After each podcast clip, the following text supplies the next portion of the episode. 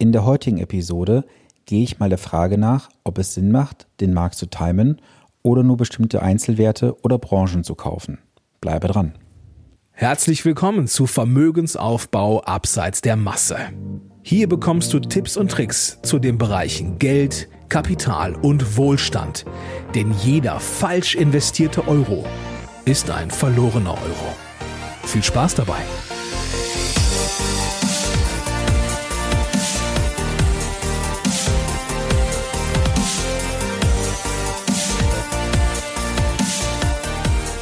Schön, dass du zur heutigen Podcast-Episode wieder eingeschaltet hast.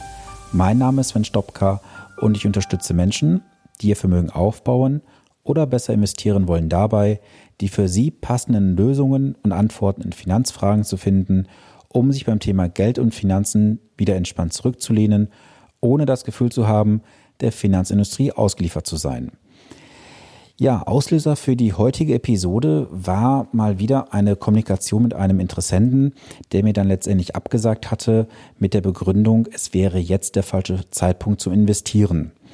Hintergrund ist, er hat bereits ein Portfolio am Laufen und meinte dann, der Markt wäre aktuell sehr ungünstig nachzukaufen bzw. anderweitig zu investieren, denn er erwartet eine Korrektur im Markt. Damit sind wir schon bei der ersten Frage, was ist Timing? Ich übersetze das Ganze mal mit dem Wort Zeitwahl, also die gezielte Auswahl von Zeitpunkten zum Kaufen und Verkaufen. Ob das sinnig ist, das werde ich nachher nochmal anhand von Zahlen belegen.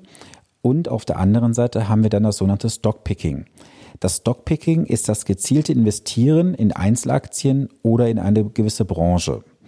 Das Gegenteil dazu ist einfach den gesamten Markt zu kaufen. Doch macht das überhaupt Sinn, den gesamten Markt zu kaufen? Auch dazu werde ich dir nachher nochmal ein paar Zahlen liefern. Ja, welche Risiken bestehen denn so generell, wenn du so investieren solltest? Also beim Timing ist natürlich klar, hast du das große Risiko, einfach zum falschen Zeitpunkt zu kaufen. Und das hat die Folge, dass du unter Umständen dein Geld verlieren kannst und es ist gegebenenfalls unwiederbringlich weg. Beim Timing ist es einfach so, du kannst zum falschen Zeitpunkt investieren. Du nimmst die komplette Korrektur zum Beispiel mit und kommst vielleicht nie wieder auf diesen Punkt, wo du eingestiegen bist. Beim Stockpicking hast du das Risiko, dass Unternehmen komplett vom Markt verschwinden können. Wir haben es gesehen bei Nokia zum Beispiel seinerzeit, dass Nokia seinerzeit Weltmarktführer im Bereich des Handys war und wurde auf einmal, weil sie nicht mit der Zeit gegangen sind, vom Markt gedrängt. Oder eine komplette Branche gerät in eine Krise. Was ja jüngst ein Thema war, waren ja die Automobilhersteller mit diesen ganzen Abgasthematiken. Was beide Bereiche auf jeden Fall gemeinsam haben. Es ist ein unnötiges Risiko für dein Geld. Du hast höhere Schwankungen und du hast eine hohe Wahrscheinlichkeit, dass du mit einem Verlust am Ende nach Hause gehst. Und letztendlich investierst du ja dein Geld, um einen Ertrag zu wirtschaften und nicht um dein Geld zu verlieren. Was auch passieren kann, dass du vielleicht im Bereich vom Timing oder vom Stockpicking mal 4% Rendite machst. Was passiert aber, wenn der gesamte Markt in der Zeit 6% macht? Auch dann hast du eine Differenz, das nennt man dann auch im Fachbereich Opportunitätskosten. Ja, wie investieren denn Anleger aktuell in Deutschland? Also viele Menschen in Deutschland sind aktuell in dem Modus, dass sie eher Geld verwahren und hüten, als zu investieren. Das belegen auch die Zahlen. Aktuell haben wir ein Sparvermögen in Deutschland von 3,5 Billionen Euro und diese Gelder liegen in Bausparverträgen, Lebensversicherungen, Rentenversicherung und auf Konten. Vor einigen Wochen habe ich einen Bericht gelesen, dass das Sparbuch die beliebteste Anlageform in Deutschland sei. Also als ich das gelesen habe, bin ich fast vom Glauben abgefallen.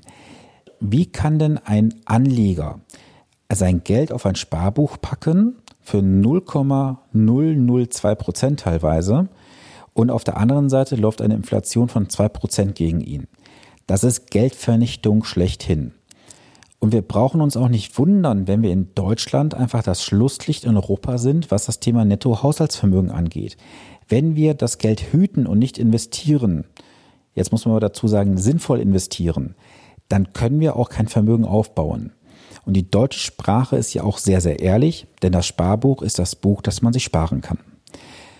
Ein Großteil der Bevölkerung investiert ja auch über sogenannte fondgebundene Renten- oder Lebensversicherungen. Hier ist ein Timing ja generell ausgeschlossen, da die Summen einmalig oder über einen monatlichen Sparplan investiert werden. Denn hier ist kein täglicher Handel möglich. Die Spekulanten versuchen den Markt zu schlagen über das Timing oder über das Stockpicking. Das ist aber etwas, was mich jedem nur abraten kann, es nicht zu betreiben. Warum das so ist, werden wir gleich auch anhand von Zahlen sehen. Häufig werde ich auch gefragt, wann ist denn der beste Zeitpunkt zum Investieren? Und ich kann sagen, der beste Zeitpunkt zum Investieren ist immer jetzt. Denn keiner von uns, auch ich nicht, kann den Markt zuverlässig vorhersagen. Auch wenn es natürlich immer gewisse Experten in Anführungsstrichen gibt, die sagen, der Markt korrigiert, verkauft alle Aktien, der Markt bricht ein, es kommt die große Krise. Das sind alles Aussagen, die eines auslösen sollen, Emotionen. Und diese Emotionen führen dazu, dass du Dummheiten begehst, was dein Thema Geldanlage, Investition angeht. Und am Ende des Tages hast du einfach nur eines, Verluste. Und es ist natürlich auch klar, je länger ich so ein Blödsinn immer wieder in den Medien erzähle als angeblicher Experte, dass die Krise kommt, irgendwann hat diese Person auch mal recht und dann wird diese Person in den Medien wieder gefeiert, weil man die nächste Krise vorhergesehen hat. Das ist völliger Bullshit, der da passiert. Ähm, lass dich nicht von irgendwelchen Experten, von irgendwelchen Medienberichten beirren. Bleibe einfach im Markt investiert und versuche nicht zu timen und nicht zu picken. Ich hatte ja gerade schon angesprochen, dass ich dir jetzt auch Beispiele bringen möchte. Und ich gehe jetzt mal hier bewusst auf den US-amerikanischen Markt erstmal ein. Und da möchte ich dir das Beispiel geben. Angenommen, du hättest 1990 10.000 Dollar in den US-amerikanischen Markt investiert bis Ende 2017. Dann wärst du dort mit einer Gesamtrendite von 9,81 Prozent belohnt worden. In Summe wären es 137.390 Dollar. Das ist eine beachtliche Summe. Wenn du in den 27 Jahren beispielsweise die besten fünf Tage versäumt hättest, wäre die Rendite auf 8,21 Prozent gesunken mit einem Ergebnis von 91.140 Dollar. Und es ist ja schon sehr unwahrscheinlich, dass du nur die besten fünf Tage versäumst.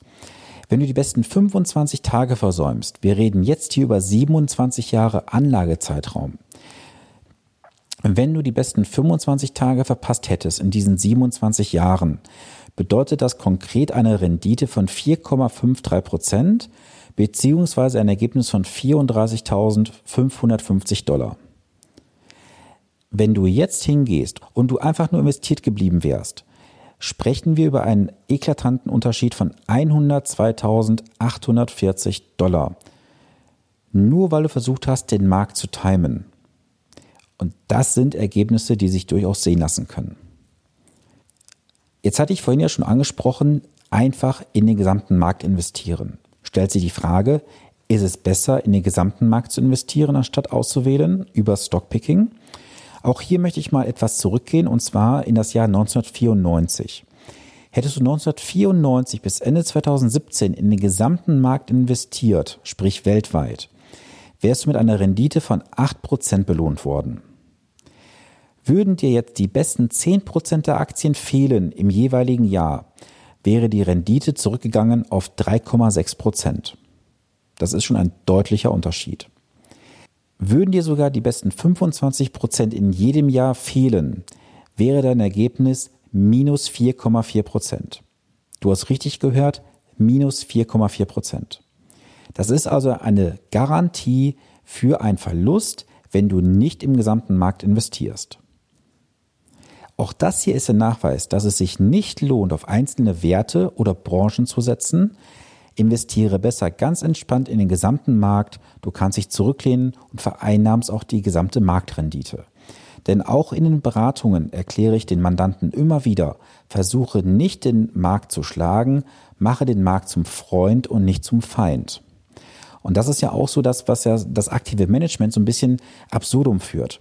Da versucht ein Management über lange Zeit den Markt zu schlagen, schafft es mal kurzfristig über vielleicht Glück oder Zufall, aber über lange Zeit schafft es kein aktives Management, den Markt kontinuierlich zu schlagen. Und warum sollst du dann dafür als Anleger hohe Ausgabeaufschläge bezahlen, hohe Verwaltungskosten, vielleicht sogar noch Performancegebühren obendrauf, wenn du doch einfach den gesamten Markt über eine kostengünstige Lösung erwerben kannst. Diese Episode wird jetzt höchstwahrscheinlich auch den einen oder anderen dazu bewegen, sich mal mit seiner eigenen Anlagesituation zu beschäftigen. Wenn du dazu Fragen hast, Anregungen, komme gerne in die geschlossene Facebook-Gruppe. Diese Gruppe heißt Vermögensaufbau abseits der Masse, ist auch in den Shownotes verlinkt. Innerhalb der Gruppe diskutieren wir über Themen. Du kannst mir Fragen dort reinstellen, die ich auch gerne beantworte. Und es gibt auch exklusive Informationen nur für diese Mitglieder dort. Es lohnt sich auf jeden Fall, der Gruppe beizutreten, denn du weißt ja auch bekanntlich, ist dieser Podcast eine Einbahnstraße. Ich habe eine Mission, die ich erfüllen möchte. Und zwar möchte ich Deutschland nachhaltig verändern. Damit mir das gelingt, brauche ich deine Unterstützung. Es wäre sehr schön, wenn du diesen Podcast weiterempfiehlst an Freunde, Familie und Bekannten, damit diese sich finanzielles Wissen aneignen, damit ich meine Mission erfüllen kann, Deutschland nachhaltig zu verändern. Und ich würde mich riesig freuen, wenn du dir gleich im Anschluss die Zeit nimmst, eine Rezension bei iTunes zu hinterlassen und, falls es noch nicht passiert, diesen Podcast abonnierst, damit du keine der kommenden Episoden verpasst. Das war's für die heutige Episode. Ich freue mich auf nächste Woche, wenn du wieder einschaltest. In diesem Sinne, bleibe gesund, habe eine gute Woche. Viele Grüße, dein Sven Stopka.